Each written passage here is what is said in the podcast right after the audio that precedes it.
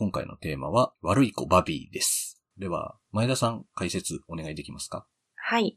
映画 .com より、社会から隔絶されて育った男が多くの人々との出会いや音楽に導かれて自分自身を発見していく姿を描き、1993年第50回ベネチア国際映画祭で審査員特別賞を受賞した作品。母親の異常な愛情により、暗く汚い部屋の中に35年間も閉じ込められて生きてきたバビー。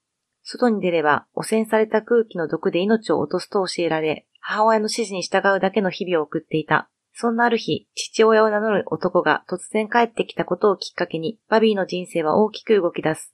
刺激に満ち溢れた外の世界へ飛び出したバビーは、行き先々で大暴走を繰り広げ、そんな彼の自由で荒々しいスタイルに誰もが巻き込まれていく。日本ではアブノーマルというタイトルで VHS が発売されたのみだったが、2023年10月に劇場初公開。はい。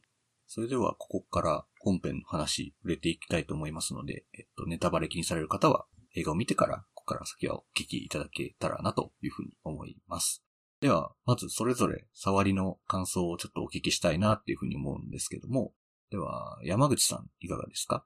はい。えっ、と、今日見てきたんですけど、すごい作品ですね、これ。本当に。で、似たような作品、いくつか思い当たったりするんですけど、それらの中でもやっぱ究極だなとは思って、なんていうか甘さが全然ない。めちゃめちゃシビアっていう。でも、そのシビアだからこそ見えてくる、うん、なんだろうな、もう、もう人間参加としか言えないんですけど、僕の語彙では。まあそういったものが本当にすごいなとは思いましたね。うん。で、なんだろう。いやーちょっと過ごせてあんまりまとまりきってなくって、まあ、後から出していけたらなっていう感じですかね。はい。はい。それでは、えー、前田さん、どうでしたか？はい。うんなんかあの、映画ってなんかあの、私にとって基本的に娯楽でしかないんですけど、こう、たまに、本当にこう、たまに出会える、もうその娯楽を飛び越えてくる作品というか、なんか自分にとって、なんていうのかな。本当に出会えてよかったなというか、人生絶対見落としちゃいけない一本だなっていうような作品で、はい。でもなんかこの作品に対してどう語ったらいいのかは全然ちょっとわからなくて、今日どんな話したらいいのかなっていうのは思いながら、はい、楽しみにしてます。はい。では、大石さん、どうですか？僕もちょっとこの作品結構、なんだろうな。いや、めっちゃ良かったんです、まず。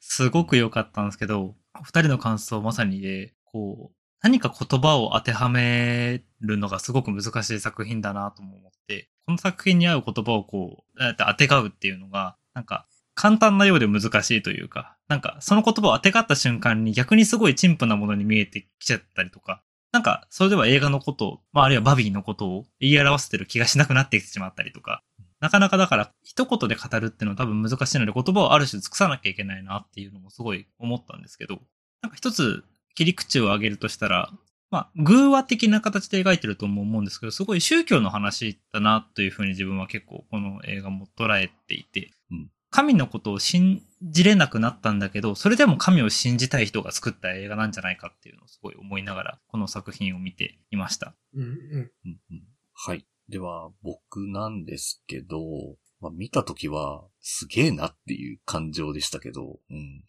なんかすごく人間のなんか、本来あるべき良さみたいなのって、こういうところに現れてくるんじゃないかな、みたいなところはすごく最後の方に出てくるし、けどやっぱ冒頭のあのバビーを取り巻く環境だとかはもうすごく、すごくまあきつい環境でっていうのがあり、なんかその人間のその悪辣な部分と、なんか本質的ななんか良さの部分みたいなのがこう、そこになんかこう引き裂かれるような映画っていう風な感じでしたね。うん。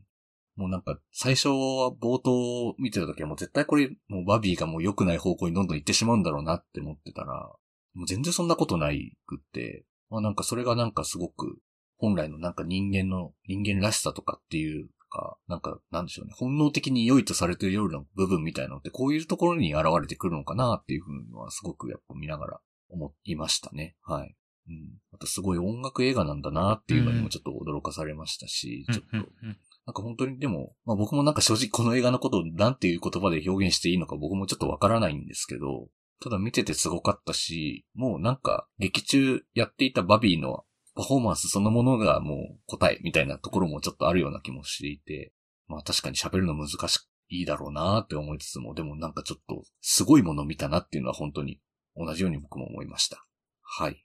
それでは、えっと、お便り、えっと、2つ来てますので、お便りちょっと読んでいきたいなというふうに思います。えっと、タウルさんからいただいてます。こんにちは、タウルです。悪い子バビーはこちらの番組で知りましたが、見られて本当に良かったです。ありがとうございました。この映画、人間の尊厳とタブーに迫る名作のように感じました。前半、人間の本質のようなひどい姿を見せつけ、後半はそうならないように宗教やモラルを用いて作り上げた社会に存在する問題を提示するのがとてもうまく、かつ感動的でした。本作、多くのトピックがある作品ですが、真似るということが一つ重要な鍵になっていたように思います。母親の虐待をモノマネして猫をいじめるところが印象的ですが、えー善意も悪意もその模倣によって再生産されていき、それによって愛憎に満ちた世界ができている。そんな感覚になるほど真似ることが強調されています。そして、その愛憎によって生まれた感情を吐き出したい時に詩や音楽が生まれるといった表現も見事でした。この作品、ヒューマニズムの根源が描かれていて、うかつに語りにくいところもあるかもしれませんが、メンバーの方々のお話、楽しみにしています。はい、ありがとうございます。ありがとうございます。ありがとうございます。確かに、モノマネ真似る？っていうことは確かにすごく丁寧に描かれてたというか、確かによく出てきましたよね。うん。急に出てきたお父さんの、あの、口説き文句じゃないですけど、みたいなのを、ところ構わずやっちゃうとかっていうのとかも、モノマネの真似るとかだし、確かにそういうところからなんか人間って始まるよなっていうのは確かにそうですよね。うん。あの、彼すごい耳いいんですよね。うん。だから、その彼が音楽に惹かれるっていうのもある種伏線的でもあるんだけど、すごい必然でもあって、うの彼って聞いた物音をそのまま、そのまま再現するじゃないですか。モノマネとして。うん。例えば猫の鳴き声だとか、猫がゴロゴロ喉を鳴らしてる音だとか。うんでそれって根本言えば耳がめちゃくちゃいいからだと思うんですよ。うんうんうん。で、インプットしたものをそのまま素直にこうアウトプットしていくから、外に出た時に賛美歌が聞こえてきた時に、その賛美歌がめちゃくちゃ大音量で脳内に響くんですよね。うんうん聞いたことない何この音っていう 感じ。うん。そうですね。あの、パンフレットを買われました？あ、買いました。あ、あの、パンフ。レットに載ってたと思うんですけど、うんなんかあの、録音？の方法が、なんか直接、その、バビーの役の人の耳のところ。に、こう、マイクをこう貼り付けて、本当にそのバビーが聞いた音に限りなく近いものを、こう、うんうんへなんていうのかな。我々にもね聞こえてるような録音の仕方してるって書いてあって、うん、なんか本当にだからその音、音っていうかその聞くことっていうのが、うんあの、すごくこう、大切にしてる作品なんだろうなっていうのうん。は本当に、そのパンフレットを読んでからなんかすごく、それまでそういうことを意識して見たわけじゃないけど、あすごくなんか納得感があるというか、うんうんうん。そうですね。確かに。なんか、まあ、僕もそういう音の録音の仕方やってるんだっていうのは僕もパンフレットを見て知って、バイノーナル録音ってやつですよね、いわゆる。うん。ASMR とかね、使うようなタイプのから、それをなんか本当に立体的だし、まあ本当に彼が感じてるありのままのなんか世界みたいなのとかを、我々もそれを実感できるようにっていう仕組み作り、なんか仕掛け作りっていうのをされてて、なんかやっぱすごいなっていう感じはしましたし、本当になんかバビーと同じようにこの世界をもう一回見つめ直してほしいんだなっていうのをなんかすごくなんか感じましたよね。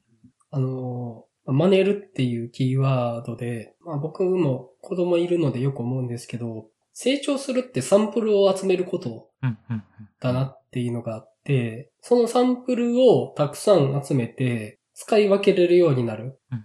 適切なタイミングを適切な場所でそのサンプルを再現することができるっていうのが多分成長。あの、もしかしたら狭い意味での成長かもしれないんですけれども、で、その中からだんだん自分っていう風なものもできてくるなっていうのがあって、もう中盤まで本当にね、見てて不安で不安でしょうがないんですよ。うん。もう、サンプルが少なすぎて、女の人を見たら、めちゃめちゃひどい言葉で口説くし、おっぱい触るじゃないですか。うん。もうね、怖くてしょうがないんですけど、ちょっとずつちょっとずつ情緒が育って、出力できるサンプルがいい感じになっていくんですよね。うん。いや、むしむしろそのサンプルというよりも、もともと持ってた多分優しさみたいなものが出てくる時があって、あの、最後の方で障害者施設にいるようになって、その、レイチェルっていう入居者のこう抱きしめるシーンあるじゃないですか。はい。はい。うんうん僕あそこで泣いてしまって、いや、なんか、すごい、これ一番優しいやつやぞって思って、ああれを彼は、ああいうことしたことないはずなんですよ。うん。うん。うん。彼の中にはないサンプルのはずなんですけど、それが出てきたっていうのが、多分、直接的なサンプルじゃなくって、例えばその、両親が死んだこととか、一番初めの猫を死なせたこと、あるいは、二匹目の猫の死を見届けたこととかっていう中から、だんだんバビー用の優しさが出来上がっていって、それが出力された瞬間っていうのが、あれめっちゃ泣いてしまって、なんかすごいシーンやなって本当に思いました。うん。で、もう、序盤の冒頭のところのね、バビーの様子、本当に見てて辛くて、うん。あの、子供なんですよね、本当に。うん。で、特に親を怯えてる子供の目してるんですよ。もうそれだけでも見てて辛くてね、本当に。いやーなんかすごいなって。もうあれだけで、この物語に引き込まれましたね。うんでこれに対してどう決着をつけるのかっていうので、やっぱ僕はもうグイグイ見ちゃったって感じでしたね。はい。はい。じゃあ、一旦次のお便りに行きましょうか。はい。タロさん、ありがとうございます。ありがとうございましたあ。りがとうございます。ではもう一通、えっ、と、大石さん、お願いします。はい。えー、ボンイエさんからいただきました。えーご無沙汰しております。半年ぐらい多忙でなかなか放送を聞けていなかったのですが、ようやく落ち着けて聞けるようになりました。前田さんがおすすめしていた悪い子バービー見てきました。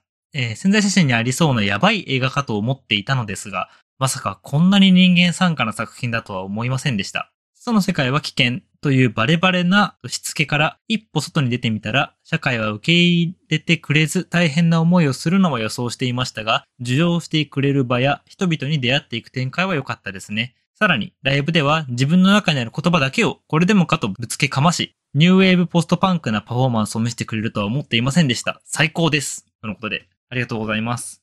ありがとうございますありありがとうございます。うん。確かにあの、パフォーマンスは最初見た時ちょっとびっくりするぐらいすごかったですけど。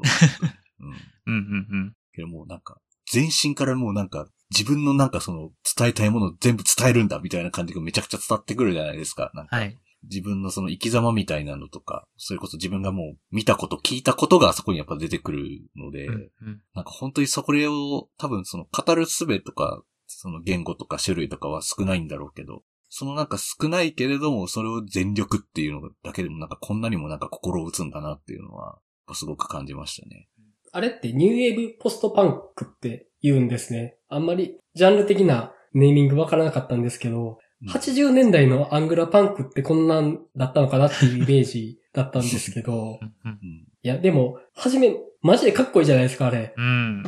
で、はじめ、すごい荒くて、ただ言葉をぶつけるだけなのが、だんだんメロディーとリズムに乗せ出すっていうのが、うん表現としてパワーアップしていってるんですよね。うんそこがなんか良くって、うん。いや、確かにあれは、はじめあのバンド、まあ、正直あんまり問題バンドやったと思うんですけど、うんあんなことをやり始めたら確かに注目集めますよね。うん。でうん。あとやっぱなんかその需要してくれる場とか人に出会えたことっていうのとかありましたけど、確かにそういうのめっちゃ大事だなっていうのは本当に思いますよね。うん。うん。なんか、それこそ、もう究極の、まあ、最近ちょっとあまり良くない言葉ですけど、親ガチャって言葉があると思うんですけど、うん。その、バビーはある意味、まあ、パンフレットにも書いてありますけど、究極の親ガチャ外れを引いちゃった子供とも捉えられるわけですけど、うん。そうなった彼が、まあ家族、まあ親は選べなかったんだけど、場所というか、社会という大きな場に出れば、自分の場所は選べるっていうところを、まあ、なんだろうな、自覚的ではなく多分無自覚的に、あるいはその自然な流れでそこに行き着いていくっていう流れ。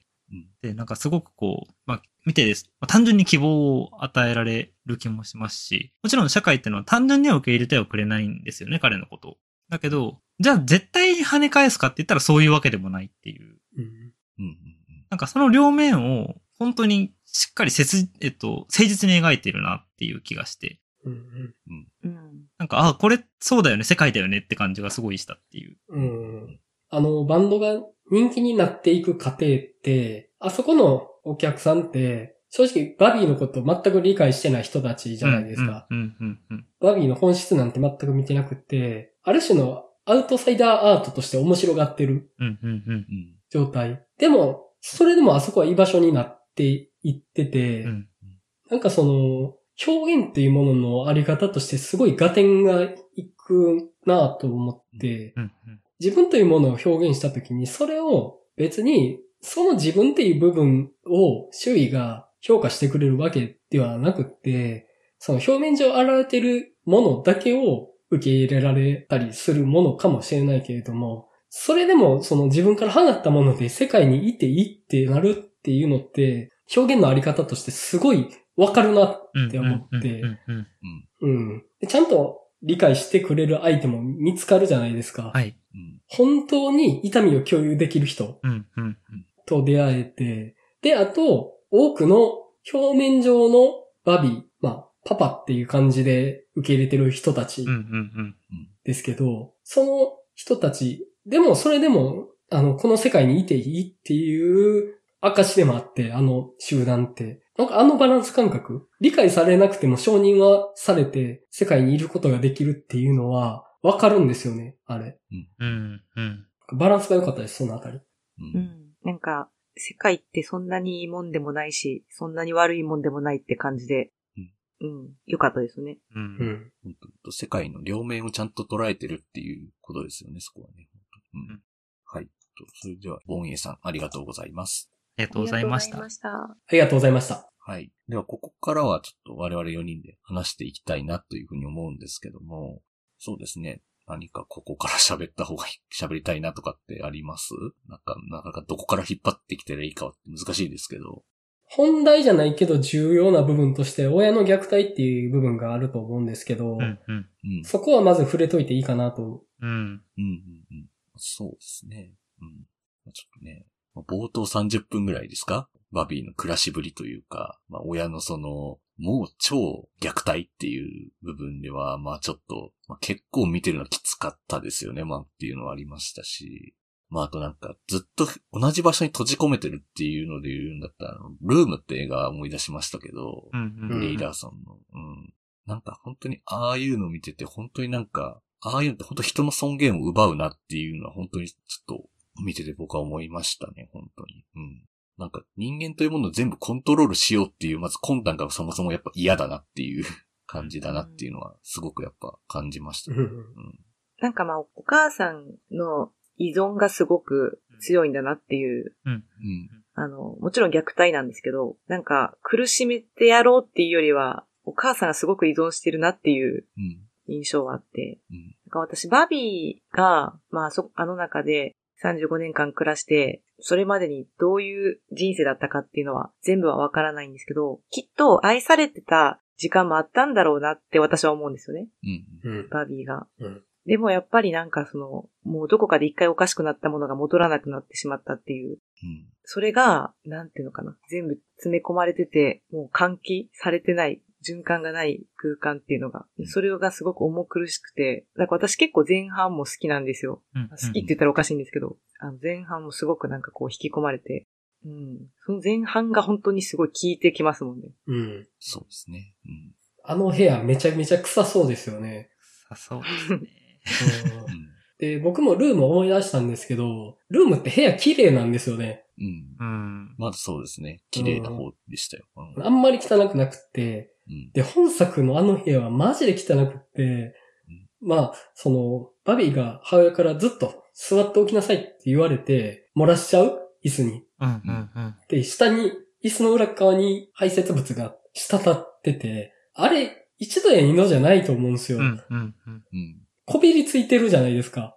うん。あれ、やばいなって思ったのと、あと、ゴキブリ捕まえて猫にあげてたんですけど、猫をラップでくるんで、猫が動かなくなってから、もう、ゴキブリあげようとしてて、で、猫が食べないから、多分あれ、バビーゴキブリ食べてたと思うんですよね。なんか、口パクってしてるシーンあって、あ、これゴキブリ食べたんじゃね？みたいなシーンがあって、あ 結構、まあ、あの、衛生関連のなさがすごいエグいうん。うん。っていうーう。ん。でもそれって重要な部分だとは思うので、うん、なんかそこに手加減のないのはうん。良かったなと思いました。うん。うん。うん。あと私、ゴキブリめっちゃ嫌いなんですけど、うん。なんか、この映画に出てくるというか、あの部屋に出てくるゴキブリって、なんかもはや、バビーにとってのめちゃくちゃ狭い世界の中でのうん。数少ない構成してるものっていう。感じ。で、だからなんか不思議と、あの部屋の中のゴキブリは、なんか不快感とかよりも、なんだろうな、猫と同じぐらいの役割としての存在感がすごくあって、私の中で。なんか、あなんていうのかな。まあ可愛くはないけど、なんかすごく大切なもの、うんなんかあの中にある少ないものの中の一つで、だから一つ一つがすごく大大事な役割というか、風に思える、もう椅子もそうですし、なんかそう、そういう不思議な感覚がありました。うん確かにそうですよね。バビーにとってやっぱゴキブリはまあもう自分の中の世界の大部分ぐらいを占めるぐらいの一つですよね、絶対ねうん。数少ない中の。しかも生きてるものって言ったらね、うん。もうお母さんと猫とゴキブリしかいないよ。うん。なんかちょっとオーリーとか思い出しちゃいましたけど、なんか。うんうん。なんかすごくこう、あの閉ざされた世界の中で、その彼がずっと過ごしていくわけですけど、でもなんか、ちょっと彼のことを、もちろんこの行為が倫理的にいいわけではないんだけど、その、ずっと彼は部屋の外に行ったら咳込んで死ぬぞって言われてるわけじゃないですか。うん。で、じゃあ猫ってどっから来たんだろうっていう疑問に至っていくっていう。うんで、実際、その、試してみて、え、本当に息してないのかなって試してみて。で、どうやら動かなくなった。まあ、動かなくなったイコール死ってことも多分分かってないと思うんですけど、うん。うんうんあなんか、多分お母さんが言ってることなんか違うぞってなって。で、そこからお父さんが来て、あれお父さん何もマスクしてないってなってくっていう、うんその、彼自身の、彼めちゃくちゃそこでそのキャラクター性も出てるなと思ったのが、好奇心というか、うん。その、興味が、なんだろう、諦めてないんですよね、とにかく。世界に対して。で、その好奇心が結局、後半彼をどんどんその、世界の中で突き動か動かしていくエネルギーになっていくなと思うんですけど、うんなんか前半の中でも、その彼自身のそういうその探求心というか、興味がしっかり、えっと、まだこの年齢であっても生きていて、動いていてっていうところが、なんか、すごく端的に描かれてるんだけど、めちゃくちゃうまいなと思って。うん。よく諦めないですよね、あの環境にいて。すごいなって。うん。現実でもし同じことがあったら心しなびちゃうんじゃないかなんうん、うんうん。思うんですけど、まあ本作においては、やっぱバビーは、その好奇心がしなびてない。うん。まあそれのおかげで、外の世界で生きていくことができるんですけど、で、多分それって、母親はそうじゃなかった人だと思うんですよね。うん。外の世界は毒なんだぞっていう、それは必要だから母親は外に出てるけど、母親はそういうものに対する好奇心、あるいはその期待するということを諦めた。から息子にだけ依存しているっていう状態になってたのかなって思ったんですけど、あと、すごい描写として嫌だなと思ったのが、あのダイニングルームめちゃくちゃ汚いじゃないですか。はい、はい、はい。うん寝室結構綺麗なんですよね。ああ。で、シーツがまたね、すごい綺麗な白になってるんですよ。ああの、もし、万年床みたいになってる布団やったらめちゃめちゃ汚いと思うんですけど、布団綺麗なのが嫌でうん、布団は綺麗にしてるってことなんですよ、お母さん。うんう。んううん。ん。それめっちゃ嫌なんですよね。だから、母親の役割をやるダイニングルームはめちゃくちゃ汚いのに、バビーに夫の役割を期待する寝室は綺麗にしているっていう。だから、夫が帰ってきた瞬間、ポイってそっちに行っちゃうじゃないですか。うんうん母親としての役割完全に切り捨てちゃうし、全くバビーの肩持たなくなるから、ああ、なんかそこ現れてたんやなって思って、うんまあ、あの、夫がいなくなったっていうのが相当ショックだったっていうのも、まあ、なんとなくわかるんですけど、うんまあ、節々に見えるお母さんの心の奥底で弱さであるとか、あと、そっから生まれた邪悪さっていうものがね、うん。めちゃめちゃしんどいんですよね、前半。うん。うん。だからこそ、後半になっていくにつれて、その、まあ、バビーが世界、まあ、あの、外側に出ていて世界を知るわけですけど、結局なんていうか、最後まで親を呪い切れてはいないなって気もしたんですよね。うん。うん。うん。なんなら、一度も呪ってないと思いますよ。あ、そうそうそうそうそう。うん。うん。で、もちろんそれはそれでいいんだけど、で、でも、ある種、そ、まあなんだろう、これ難しいんですけど、なんか、ある種呪い、その、家庭内暴力を受けた子供って多分、正しく呪うことも必要な場面があるような気はするんですよ。うん。そうすることで、初めて自立できるようなこともあるなっていう部分はよく話としては聞くなと思うんですけど、うん。うん。なんかそこ、そこのなんていうか描き方がめちゃくちゃリアルだなと思ったんですよね。うん。うん。彼自身も。まずそれをうん。自分で虐待を受けてるとかっていう認識がないですからね。うんうんうんうんうん。ただ、なんかエンジェルのを見て違うってなるじゃないですか。うん。うんうん。だから、エンジェルのことを見ることで、彼は彼として認識できた気もするんだけど、でも、そもそも、その、女性への好みというか、は、うん母親と重ねてるところもあって、うんなんかそのねじれ感も含めてすごいリアルな感じがしたんですよね。うん、そうですうんね。。あれはね、うん。恋愛とこう、母性を求める感情う。うんん。を結構混同最初はすごいしてましたもんね。こう女性に対する。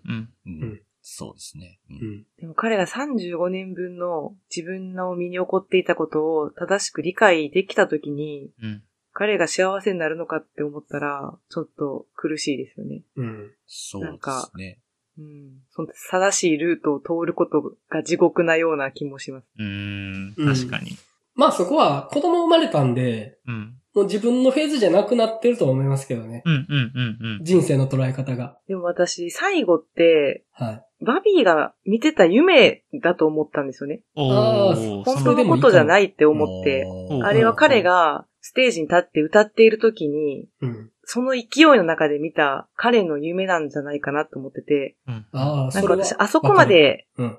綺麗にはいかないんじゃないかなっていう、さすがに人生が。なるほど。相手側の家族の複雑さも含めてうん、彼らはきっと幸せになったとは思うんですよね。幸せに生きているというふうには信じてるんですけど、ただああやって普通に結婚して普通に子供を持つっていうのは、あの段階では彼の見てる夢なんじゃないかなっていう捉え方でした。う。うんん。それは僕も思って、ここまでの社会性身につけられるのかなっていう気はしてたんですよね。うんうんで、僕、はじめ、この話、ライブシーンで終わるんじゃないかなって思ってたんですよ。。うんああ、はいはい。もう、自分のライブで、わーって自分を出して、みんながそれを受け入れてる。ただ、これはあくまでライブっていう、自分の本質を見てない人たちが受け入れてるだけの時間でしかなくって、本当に自分が社会の中で日常を過ごさないといけないっていうフェーズになった時に、それはできないかもしれないけど、今だけはできてるっていうところでバツって終わるのかなって思ってたけど、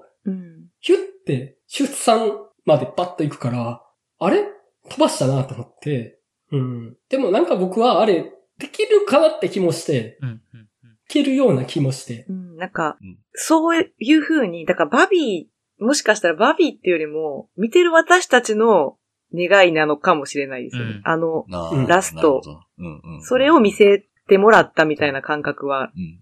あるかもしれない。ああ、うん、うん。なるほど。願いすごいそういう気持ちの持っていかれ方はしましたね。うん、うん。うん。僕、夢っていう風には見てなくて、まあ本当に結婚して子供生まれたんだみたいな見方をしてたんですけど、うんうんでも、もしあれが夢だったとして、まあまだそこにたどり着いてないっていう状態なわけじゃないですか。バビーとしては。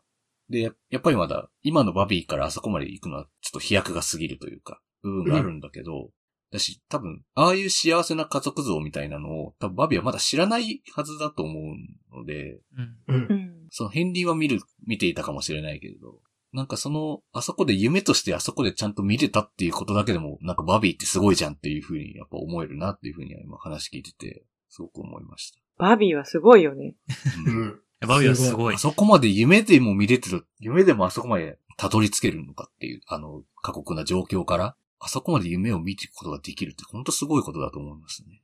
いや、あの、本当ね、見てて怖いし、バビーすげえなってなるんですけど、うん。うんその、人間が35年全部とは言わないけれども、多分思春期までに味わう、自分と世界って違うなっていう圧力から生まれる痛みを一気に味わっていってると思うんですよね。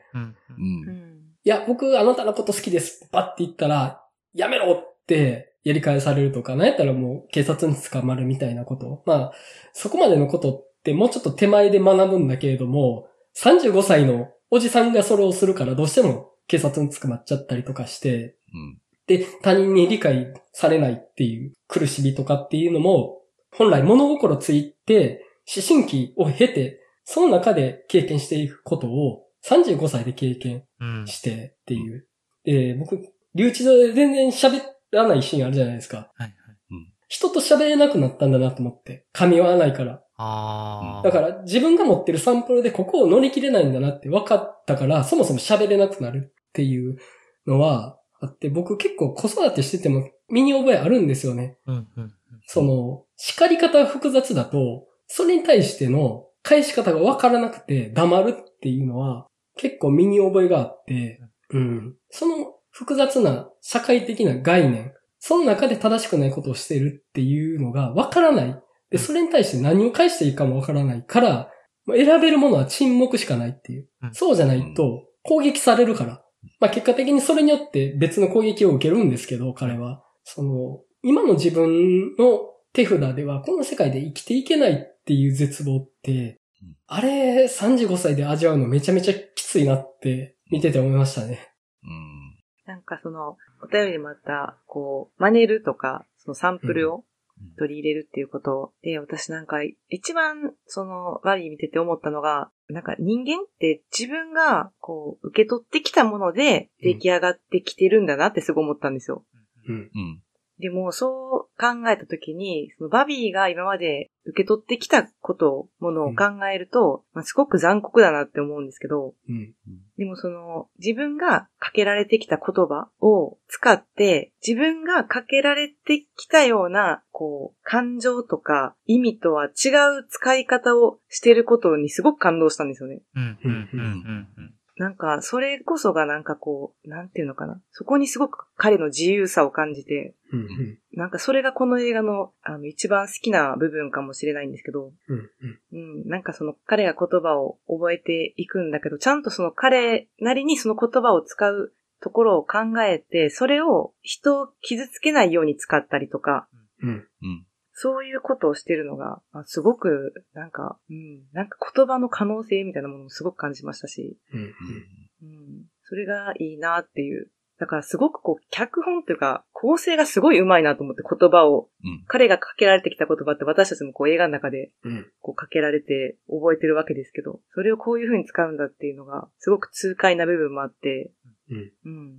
その、ユーモアもあるじゃないですか。彼なりの。うんうんうん。ここがなんか、本当にバビーの魅力、魅力だし、人としてなんか、単純に好きになるところというか。うん確かにバリバリ言葉の使い方もなんかシチュエーションのやり方とかもすごくやっぱ上手くなっていって成長をめちゃくちゃ感じるし、なんか結構まあそれは我々もやってるけど複雑なことをやってるんだなって普段っていうのをあんまり気にはしてないけどみたいなのはすごくあるなっていうのをなんかあの映画一本でなんかそのなんかその複雑さの獲得までをなんか見事に描いてるっていうのはまあ確かにそうだなっていうふうに思いました。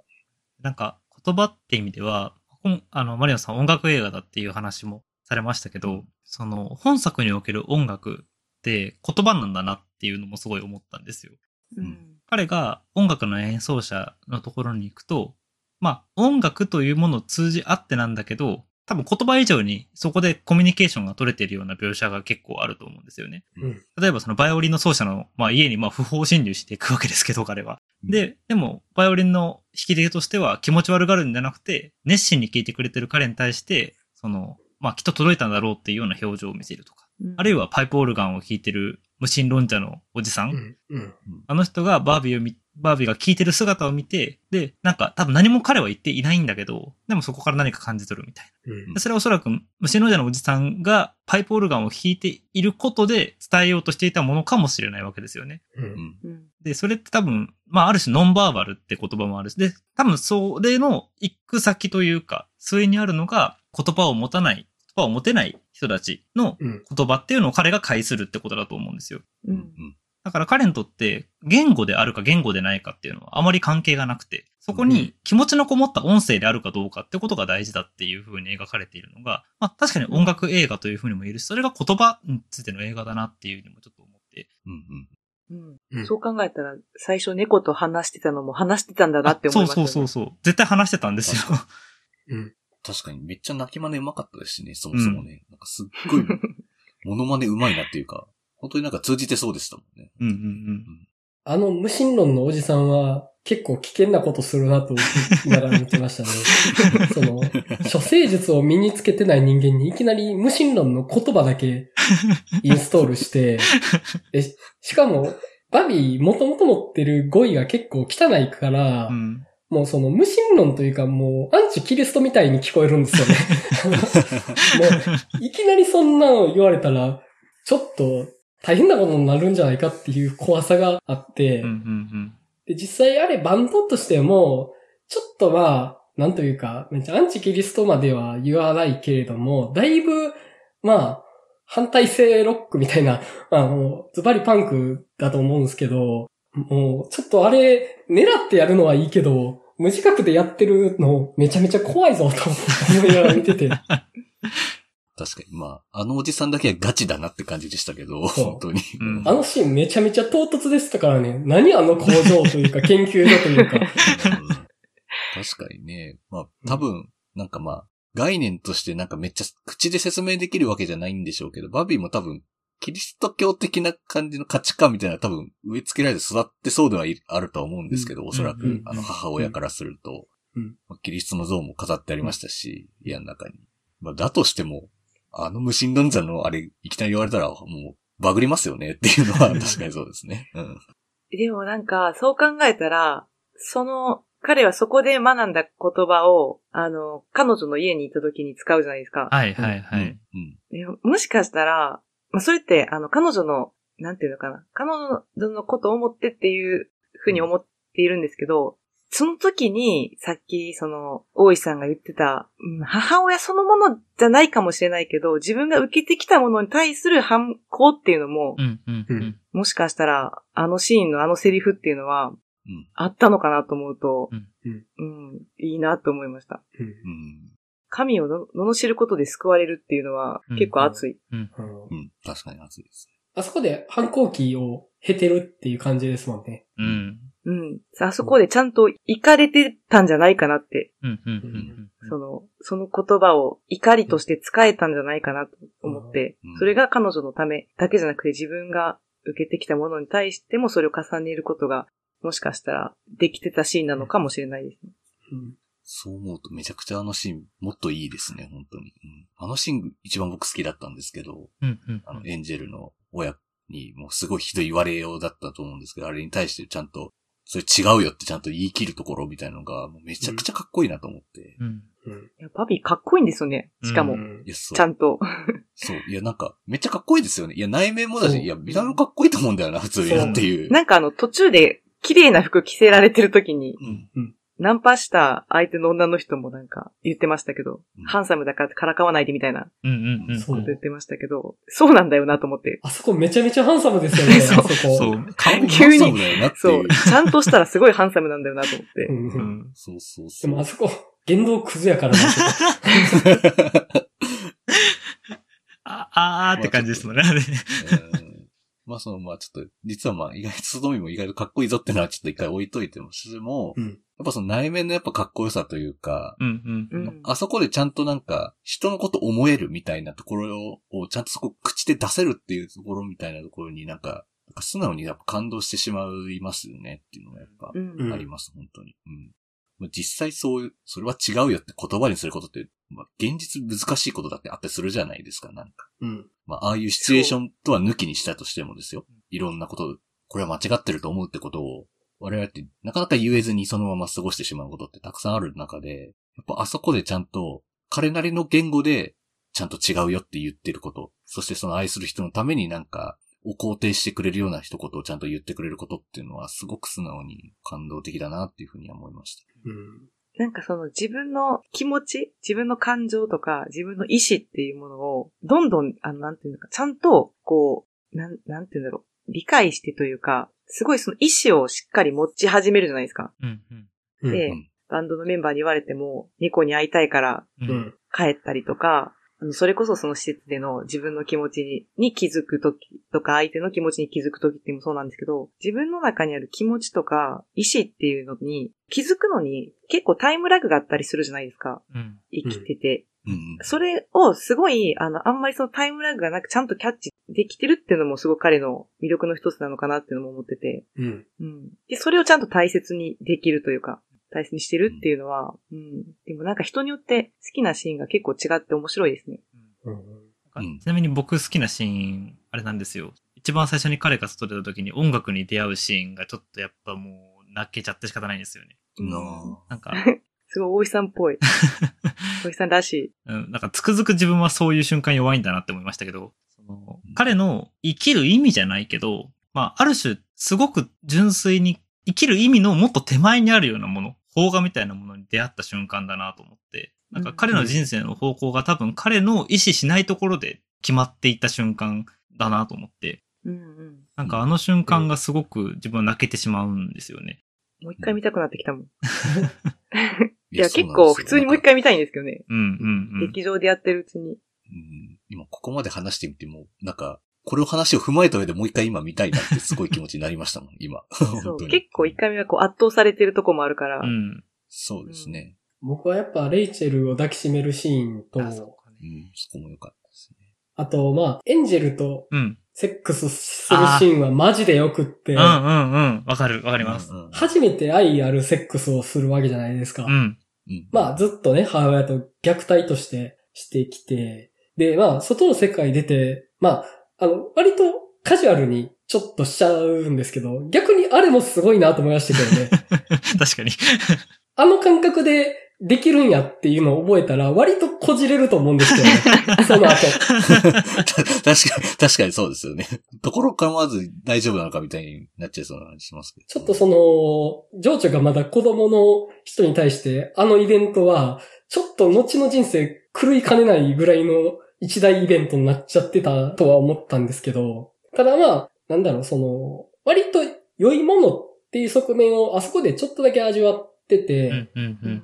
で、もっとよりその、関係の深い、その感情のつながりの強い関係の中でするっていうのを、そのシーンが最後にあるっていうのは、すごい良かったですね。うん。いや、あれ、うんあそこまで至るのって、ちゃんといい成長の仕方をしないと、うんあれは至れないはずなんですよ。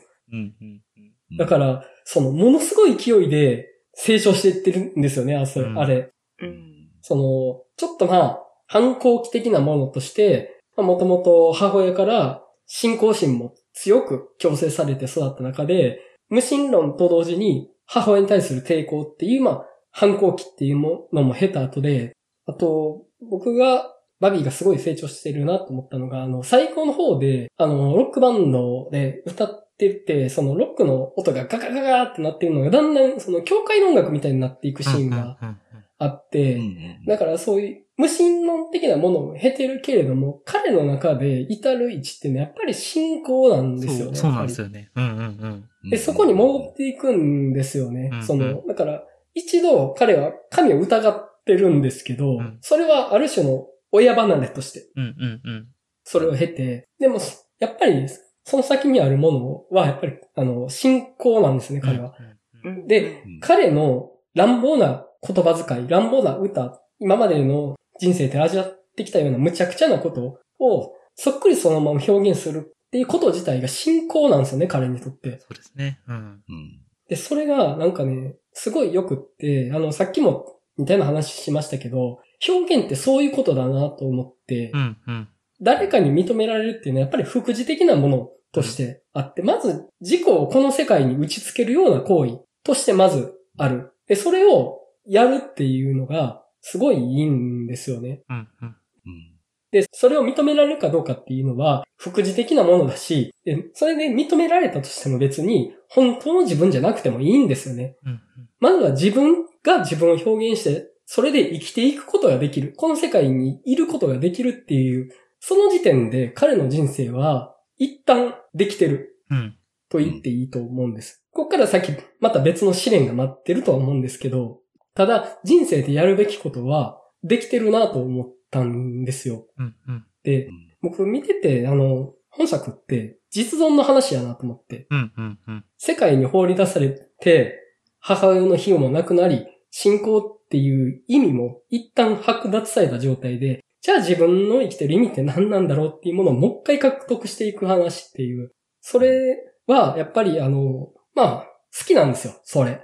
実存の話がめっちゃ好きなんでう、んで、それを、ある意味、最も原始的にやってるというか、うん本当に、ちょっとやそっとのブランクじゃないんですよね。本当に人生が35年間丸ごとなくなるようなことを経た先に、や、それでも俺は生きるんだっていうことを世界に打ちつけるという行為を始めるっていうのが、その実存の答えとしてめちゃくちゃ良いうん。だと思いました。うん。そっか。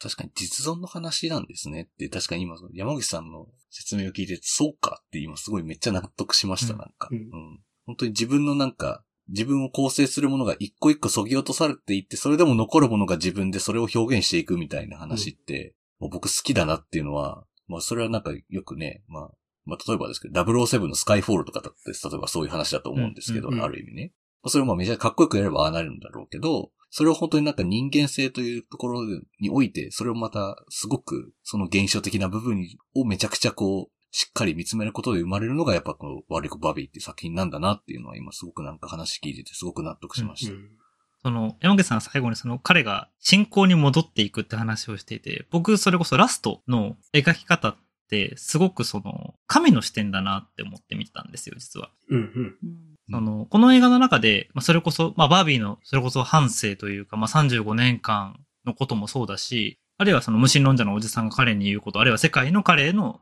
当たり方っていうのもそうですけど、あの、結構キリスト教的な価値観を否定していくと思うんですよね。それこそ、賛美歌を歌ってる人が彼と雪ゼリのセックスをしたりとか、そのうん、反クリスチャン的でもあるような描写をたくさんこう描いていくんだけど、でもどこかで最後、彼のことを見ている存在がいるんだなっていうことをちょっと見た気がして、ラストに。うんそのラストに、そのエンジェルと一緒に、まあ家族というか子供を得て家庭を持っていく彼のことをどこかで見ている存在がいるっていうことを、なんか作り手が信じてるのかなって気がして。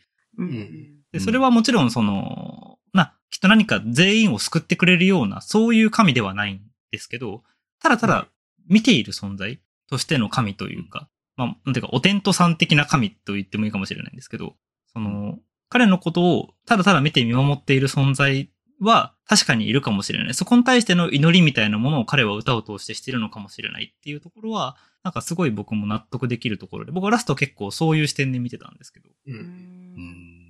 なるほ信仰の話として、もうちょっと解釈をあえて広げるとしたら、うんうん。あの無神論おじさんってサタンかなと思って、なるほど、なるほど。え、神ってカスじゃんって、人を救わないよねって、疑った方が良くないっていう、その誘惑をしてくるっていう。うんうんう。んん。でもやっぱり、それら全部経た上で、やっぱりその、そっくりそのまま分かりやすい信仰ではないけれども、やっぱり彼のやってることは信仰にたどり着くっていうのは、すごい本当に宗教的な話だなって気もしましたね。それこそ、ラストの直前にその、宗教 A と宗教 B みたいな話になっていて、うんこう、まあ、バンドメンバーの一人かな？が、その宗教論の話を突然バビーに解き始めるシーンがあるじゃないですか。うんああ、ちょっと面食らいましたね、あそこね。あ、突然すごい思想の話するみたいな。いきなり A、B って何みたいな話かと思いましたけど。うん。でもなんか、バビーの話を見てきた後であの話を受けると、すごい、なんか、飲み込める自分がいるんですよ、どっかで。うんなんだろう。その、もちろん僕自身はそんなに、まあ無神論者とほどは言わないにしても、そこまでその何か特別な宗教に対して深入りしてる感じではないにしても、なんかそういう存在のことを、だからそういう存在をめぐって人々が争っていることを、なんかもう一度バビーの人生を経て、もう一度見つめ直してみないかって言ってるみたいで、それってもうパンクロックのなんかメッセージそのものじゃないですか。うん。うん。うん。だから、なんか、すごくその、反キリスト教的でもあるし、キリスト教的だし、うん。すごく、やっぱそこは作り手の信仰心みたいなものの現れ方がすごい面白いというか、うん。興味深いなと思って。うん。確かにそうです。その宗教っていうものを離れたところにも信仰ってもちろんあると思うんですよね。うんうんうんうんうん。うん、うん、うん。で、神っていう存在も宗教っていうものに規定される人もないと思うんですよね。うんう。うんん。だから、その、なんて言ったらいいのかな？あの、結構キリスト教の話ってななると、どうしてもちょっと自分と無関係っぽく思えてくるじゃないですか。はい。無関係っぽくといううんか、ま日本人としてはそうですよね。ありますよね。そうなんですよ違う文化の。ものっていう風な、うん。やっぱ感覚はある、あるんですけど、でもなんかその、結構本作で描かれる信仰とかうん。っていうのは、あの、もっとその、まあもちろん、キリスト教っていうものとかも描かれてるとは思うんですけど、そこに規定されない部分での信仰、各々が信じてるものとか信じたいものっていう。部分での信仰っていう感覚もすごい強くて、なんか、いつも思うのが、結局この世の中って自分が信じたいものをみんな信じてるだけだなと思うんですよね。うんすべてにおいて。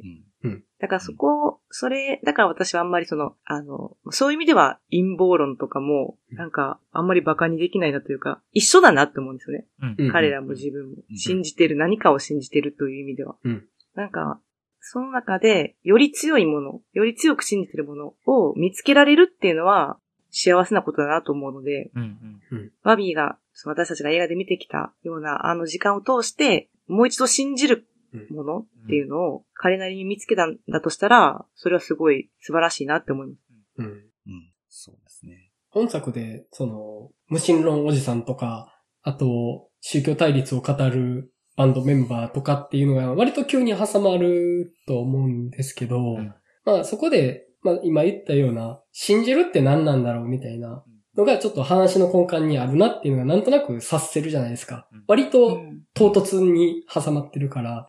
で、そこでやっぱバビーの信仰の形というか、信じるということの形に僕らが好感を持ってるのって、やっぱりそれがあの、祈りだからな、うん。だなと思って、うんバビーは祈ってると僕は思うんですよ。うん。自分のこれまでの人生で見たこと、感じたこと、聞いたこと全部そのまま出すことで、それを全部成立させようとしてるというか、肯定しようとしているっていう感じがするんですよね。で、それは結果的に他者肯定にもなってるうん。うん。うん。うんですよね。で、それをただ意味を問わずに叫び続けるっていうことが、すごい祈りとしてそこにあるのがいいんですよね。だから僕は、その、前田さんがさっき言ってたような、結局人間はみんな自分が信じたいものを信じてるだけだっていうところ。で、それで、まあ、陰謀論もある程度同じなんじゃないかなっていう。でもやっぱり僕は陰謀論の中でも否定したいものは確かにあって、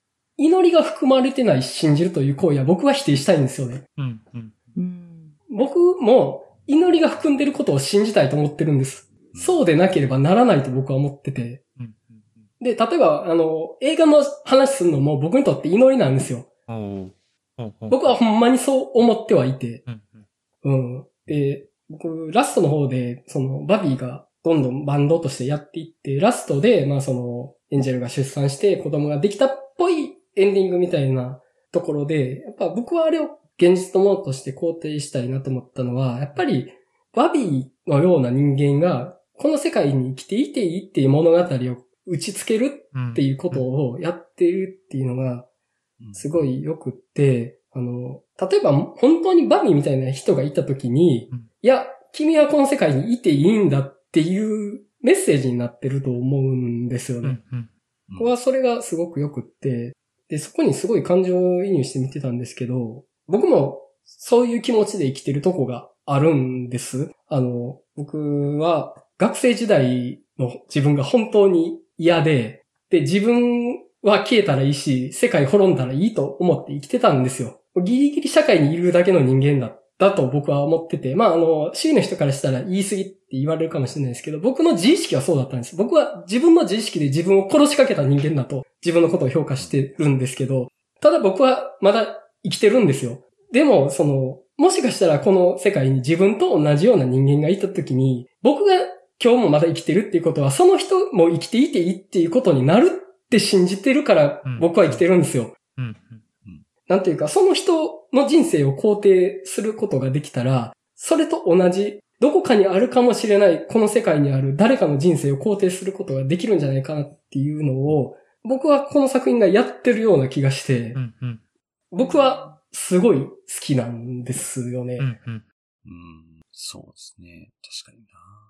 肯定してくれるというか、なんか僕はその信じるとか、あとなんかその世界がこう、まあ拒否もしないし受け入れてもくれてもいるような余地もあるみたいなっていうのとかで思ったのはやっぱ、信じることもその世界のなんかその存在もフラットっていうことがすごく大事なんだなっていうふうに思って、うん。なんか信じすぎるのもやっぱり良くないし、けど全く信じないというのもないなっていう。それで何を生きているんだみたいな風な気持ちもやっぱなるし、で、世界は当然受け入れてくれることもあるし、全く受け付けてくれないこともあるし、みたいな。うん。なんかそのフラットさがやっぱりすごく大切なんだなっていう。フラットでオープンであることみたいなのがすごく大切なんじゃないかなっていうふうにはすごく今回の映画を見ていてすごく思っていて、なんかそういう、まあ、オープンなマインドというかフラットさっていうのが、なかなかやっぱみんな用いれるものではないと思うんですよね。やっぱり。その、やっぱり信じたいものしか信じない人はいるし、なかなかなんかオープンにいるって難しいことだと思うんですけど。けどなんかそれをなんか、この映画を通じてなんかそういうのにこそなんか人間性が宿るんじゃないかっていうのが、すごくやっぱり感じられるし、なんかそれをすごく僕も信じたいなっていうふうにすごくやっぱ思いましたね。今回見て。いや、前田さんが押してくれたおかげで見れました。うん本当に。よかったです。うん。これは本当そうですね。押してくれなかったら絶対見なかったです。ねなんか、意外とあれですよね。なんかあんまり知られてないですよね。うんい。やー、ごめんなさい、知らなかったですね。あと、公開規模考えたらお便り率ってだいぶ多いと思いやいます。、本当に。いや、確かにそうですよね。うん。本当に。やっぱり。なんか、届くべき人に届いてほしい映画だなっていう。うんうん。なんかこれをきっかけに、本当に、まあ、たくさんの人に見ていただけたらもちろんいいし、本当に必要としている人のもとにこの映画が届くことを、まさにその祈る。うん。なんか本当にこのラジオを聞いて、ちょっとでも興味持ってくれたらでもいいと思いますし。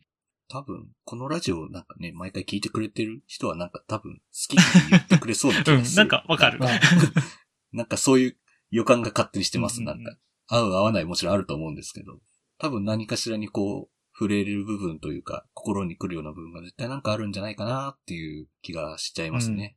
はい。じゃあ、この辺で一回、じゃあまあ、話は終わっておこうかなと思うんですけど、大丈夫ですか？はい。はい。大丈夫です。わかりました。はい。では、悪い子バビーの話を終わりたいと思います。次週なんですけど、うん次週は、えっと、ゴジラマイナスワンで大丈夫ですかね？って話でしたよね。はい。いい大丈夫ですよ。ですかね？ゴジラマイナスワンで。うん。やはい。ったですね。ー。やったでももう公開なんですね。早いっすね。もう、なんか、まだ遠い先のイベントかと思ってたんですけど、あ、もうなんだっていう感じうんですね。うんうんうん。なんか2024年ぐらいの感覚でした。そう。確かにそうなんですよ。なんていうんですかね。なんか、シン・ゴジラの時はめちゃくちゃじらされた覚えがああ。あったんですけど、あんまそういうの今回ないじゃないですか。うん。うん。結構発表からね、すぐですよね。あ、もう普通に予告編でなんか、なんか普通になんかこんな感じなのか、みたいなの見れるみたいなのが、なんか、ちょっと不思議な感じですけど。うんいや、でも楽しみですね。いや、なんか評判いいじゃないですか。ね。山崎隆監そうな督なんのに。ですかね。いや、そうですよね。結構監督に不安をめちゃくちゃ感じてはいるんですけど。うん。ね確かにちょっと監督に対してちょっといろいろ言いたいことあるぞってなることの方が多いんですけど、今回ちょっと、しかもまたゴジラというタイトルでそれをどうなっちゃうのかなっていうのはすごく気になりますよ。うん。あのー、制作のなんか、完成発表か何かで、山崎隆監督と安野秀明監督が並んで挨拶してる場があったんですけど。で、はい安野監督がその時にね、よくやるよね、みたいなことを言ってて、おーまあその、シン・ゴジラの次にっていう含みで、あと。思うんですけど、いや、多分めっちゃ嬉しかったんやろうなと思って。その、自分に相並んでくれる人がいるっていうの嬉しかったんだろうなって僕は勝手に想像して勝手にエモくなってました。ああ。こう、仲間感がありますもんね、やっぱね。こううんまあ、双方ね、まあ、切り口は違うといえど、やや言われるお二人じゃないですか。確かに確かに。ですねだ。から、やっぱその、ね、あの、特にオタク界隈からの受け入れられ方はだいぶ違う二人だと思うんですけど、うん、うん。でも同じ土俵に立てる二人なんですよね。いや、うんめっちゃいいやんと思って。ちょっと楽しみになってきました。はい本当に。そうなんですよ。楽しみなんですよ。ちょっと予告見るとね、なんか、あの、すごい感情的な叫び声のシーンが多くて、なんか、超邦画っぽいぞ、みたいな気持ちにはなりましたけど、うん、うん、うん。いやーうんでも僕は山崎隆からこう、どうやって言って僕らがギャフンってなるっていう未来を僕は信じてますよ、僕はもう。ギャフンって言わされたいっていう、思ってますんで。いやーそもそも僕、やや言えるほど、山崎隆監督の作品見てないんですわ、よく考えたら。あなんか、界隈だけがすごく言ってるけれども、なんか、あ、よく考えたら見たことないぞ、と思って。あ。うん、うん、うん。あ、まあ、あれか、ススタンドバイミードラえもんか。ああ。ドラえもんそうですね。スタンドバイイミードラえもんっていいんですか？あれはうー、ん。僕は、うーんですね。1はまだしも2はめちゃくちゃダメって感じですかね。僕はね。はい。1もそんなに良くないけど、2はもっとダメみたいな感じだった覚えがあります。うんはい。でも、寄生獣とかもね、山崎隆監督ですからね。うんそうあ、そうだそうだ。別に意外と良かったし。そうそう。だから、確かにいい作品もあるんですよ。そう。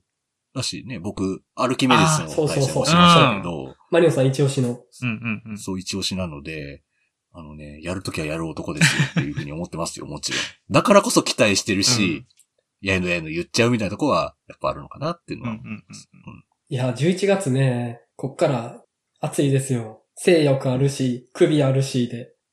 お忙しいですよ。首ね、めっちゃ楽しみにしてます。ねえ。首楽しみですよね、本当に。年内一番楽しみかも。うん。うん。カセリョウが楽しみすぎて、カセリョウのモノマネしたいですもんね、なんか。ああ、死ぬ気で働けみたいな言い方なんかめっちゃ耳に残るんですけど、なんか、いいな、なんていうかな。終わり弁なんですよね。信長が。うん。誰の終わり弁なんですよ。そう。皆殺し嫌っとるやげみたいなこと言うのがめちゃくちゃ面白いっていう。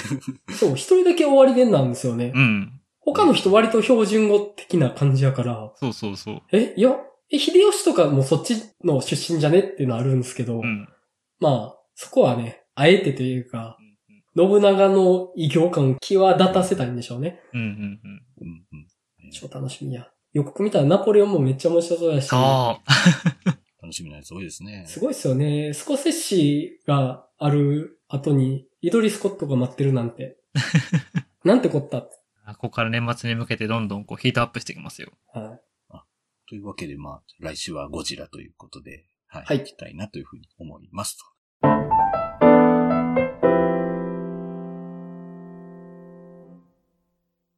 では、お知らせになります。11月も映画の話したすぎるバーを開催予定です。場所は大阪の南森町にある、えー週刊曲がり。11月の25日土曜日19時オープン23時クローズとなっております。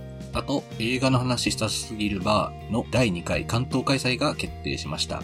場所はイベントバーエデン横浜。日付は12月16日土曜日、18時オープン、23時クローズとなっております。さらに、この日は初の公開収録を開催予定です。場所はネイキッドロフト横浜。12時会場、12時半開始、15時半頃終了予定となっております。また、この番組ではお便りを募集中です。番組全体や次回テーマへの感想などご自由にお送りください。バーの最新情報、次回テーマは X かっこ Twitter にて告知しておりますので、ぜひフォローをお願いいたします。お便り受付先、X アカウント、番組グッズや Discord サーバー参加などのご案内を番組説明文に記載しておりますのでご確認くださいませ。それでは、映画の話したすぎるラジオ第140回、悪い子バビーの回を終わりたいと思います。それではまたお会いしましょう。さようなら。さよなら。さよならさよなら。